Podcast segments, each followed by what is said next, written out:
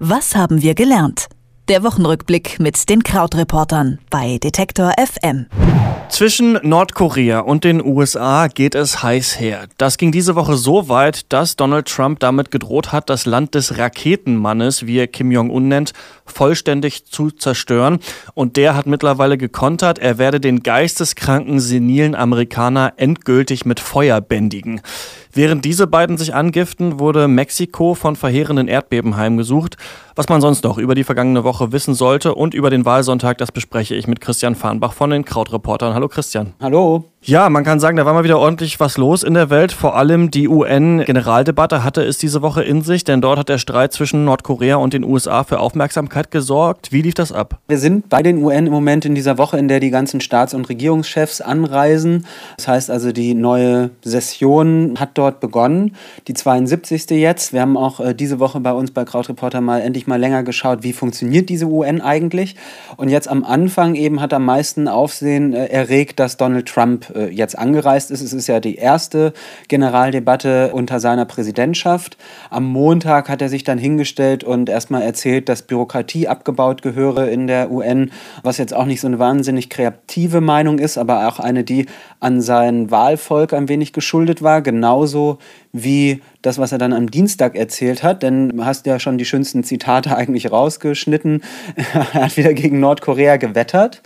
Und jetzt muss man aber so ein bisschen vielleicht mal raussuchen, was daran ist eigentlich neu. Also natürlich ist neu, dass die Wortwahl so krawallig ist, also eben auch Rocket Man oder es sei eben ein verkommenes Regime. Aber die letztliche Haltung von Trump ist eigentlich gar nicht so wahnsinnig besonders und anders als noch unter Obama. Also diese Haltung zu sagen, sollte Nordkorea dieses Atomprojekt weiter verfolgen, könne man sich eine, einen Militäreinsatz vorstellen. Das hat eigentlich auch Obama immer schon gesagt. Aber natürlich muss man sagen, dass dadurch, dass jetzt Trump mit Kim Jong-un zu tun hat, dass zwei Figuren sind, bei denen äh, viele Leute befürchten, dass diese Rhetorik eben zu wirklichen militärischen Auseinandersetzungen führen könnte. Gleichzeitig hat natürlich Trump das Problem, dass es auch noch das Iran-Thema für ihn gibt. Es gibt ja so ein Abkommen, das hauptsächlich von den USA vorangetrieben worden ist mit Iran, wo es letztlich darum geht, dass die Sanktionen gegen Iran so lange ausgesetzt werden, wie das Land davon absieht, sein Atomprogramm wieder aufzunehmen. Das Land stimmt auch eben weiteren Kontrollen zu. Und das ist eigentlich ein Abkommen, dem alle sehr viel abgewinnen können. Nur da giftet halt Trump auch, dass es ein ganz, ganz schlechter Deal sei, was aber auch dann wieder problematisch wäre für ihn. Also er hat da zwei relativ große Baustellen jetzt. Also ist es nur die Wortwahl, die sich da bei Trump unterscheidet hinsichtlich Nordkorea? Oder meinst du, es könnte schon sein, dass die Drohungen irgendwann in nächster Zukunft mal ernst werden? Also es ist zu einem großen Teil tatsächlich einfach eine andere Wortwahl, aber irgendwann holt ja dann diese Frage, ist das nur Wortwahl oder Tatsache, holt ja dann die Realität ein. Also gerade eben, wie gesagt, gerade wenn du, wenn du mit jemandem wie Kim Jong-un zu tun hast, die ja beide sehr stark eben auf diese Wörter setzen. Du hast ja auch äh, von ihm zitiert, so der geistig umnachtete Amerikaner wird mit Feuer gebändigt und sowas. Also das sind natürlich dann auch nervöse Charaktere, bei denen es möglicherweise dann zu so Kurzschlusshandlungen führen kann. Aber was man eben sagen kann, was einen vielleicht etwas beruhigt, ist, dass Donald Trump in vielen Dingen eine sehr starke Rhetorik sucht und dann in der Praxis da auch eigentlich wieder hinter zurückrudert. Also man sieht das bei dem Mauerbau, der nicht richtig vorankommt, dann, dass er jetzt die NATO doch gut findet. Und da gibt es eine ganze Reihe von Beispielen, die eigentlich darauf hindeuten, dass er doch eher auf so eine Kontinuität setzt, anstatt äh, wirklich das so umzusetzen, was er im Wahlkampf oder in solchen lauten Reden dann andeutet. Und auf Kim Jong-uns Seite ist ja auch nicht gar nicht geklärt, ob die Nordkoreaner überhaupt die Technologie hätten, die USA anzugreifen, ohne dass die Raketen vorher abgefangen werden, oder? Äh, genau, das, das ist einmal das eine. Und das andere ist natürlich, dass auch Kim Jong-un es braucht äh, gegenüber seinem Volk einfach auch einen, zum einen, dass er selber stark auftritt, zum anderen aber auch ist natürlich für ihn nützlich von außen dieses Feindbild weiter zu provozieren, zu sagen, dass es die USA eben als Feind gibt, gegen die man sich schützen muss. Also so ein gewisses Interesse an so eine Disharmonie hat er auch ins Innere rein. Also da wäre es gar nicht so gelegen, wenn sich jetzt alle richtig gut verstehen würden. Obwohl das natürlich der vielleicht sicherste Weg nach vorne wäre, dass es eben tatsächlich ein ähnlichen, ähnliches Abkommen wie mit dem Iran dann auch mit Nordkorea gäbe, was heißen würde, man verpflichtet sich, dieses Programm nicht weiter zu verfolgen und sich kontrollieren zu lassen und dafür kommen mehr Devisen, mehr Waren ins Land. Und ja, aber anders als bei Iran ist es in Nordkorea halt nochmal ein Land, in dem das vielleicht ein weniger weniger attraktives Angebot ist. Und dann sind in dieser Woche in Mexiko mindestens 225 Menschen bei einem erneuten Erdbeben ums Leben gekommen. Von Erdbeben in Mexiko hört man ja vergleichsweise häufig. Woran liegt das? Ja, das liegt daran, ähm, wie Mexiko gelegen ist. Und gerade unter Mexiko kommen drei verschiedene Erdplatten zusammen. Und zwar Mexiko selbst, kennt man ja, liegt so als Zipfel unterhalb der USA, liegt auf der nordamerikanischen Platte von Westen, also so für äh, uns Amateure von links, kommt eine Platte, die heißt Kokos Erdkrustenplatte.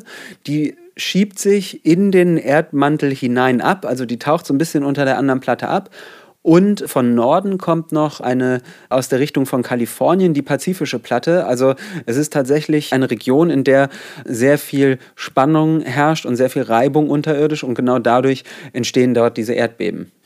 Und dann wollen wir noch einen Blick natürlich auf die Bundestagswahl werfen. Am Sonntag ist es soweit. Ähm, laut einer Forsa-Umfrage wissen jetzt, also zwei Tage vor der Wahl, schon drei Viertel aller Wähler, wen sie wählen werden. Das restliche Viertel, davon geht man erfahrungsgemäß aus, das sind diejenigen, die sowieso nicht wählen gehen. Meinst du denn, dass die Wahl jetzt quasi praktisch schon gelaufen ist oder kann sich da noch was dran tun? Ja, also äh, ob man das glauben will oder nicht, liegt natürlich auch daran, äh, wessen Anhänger man ist. Also Martin Schulz betont ja immer, dass diese vielen noch Unentschlossenen äh, das große Potenzial und die große Chance der SPD seien. Das lehrt uns die Vergangenheit, dass dem eigentlich nicht so ist, denn es ist nicht so, dass jetzt dieses Viertel, was jetzt gerade noch unentschlossen ist, oder vielleicht es gab auch Umfragen vor einer Woche oder zwei, wo es manchmal bis zur Hälfte hochging, dass dieses Viertel ja komplett der SPD verfallen wird, sondern die verteilen sich eigentlich mehr oder minder proportional genauso, wie es jetzt in den Umfragen aussieht. Also der Weg da für die SPD ist sehr, sehr schwer.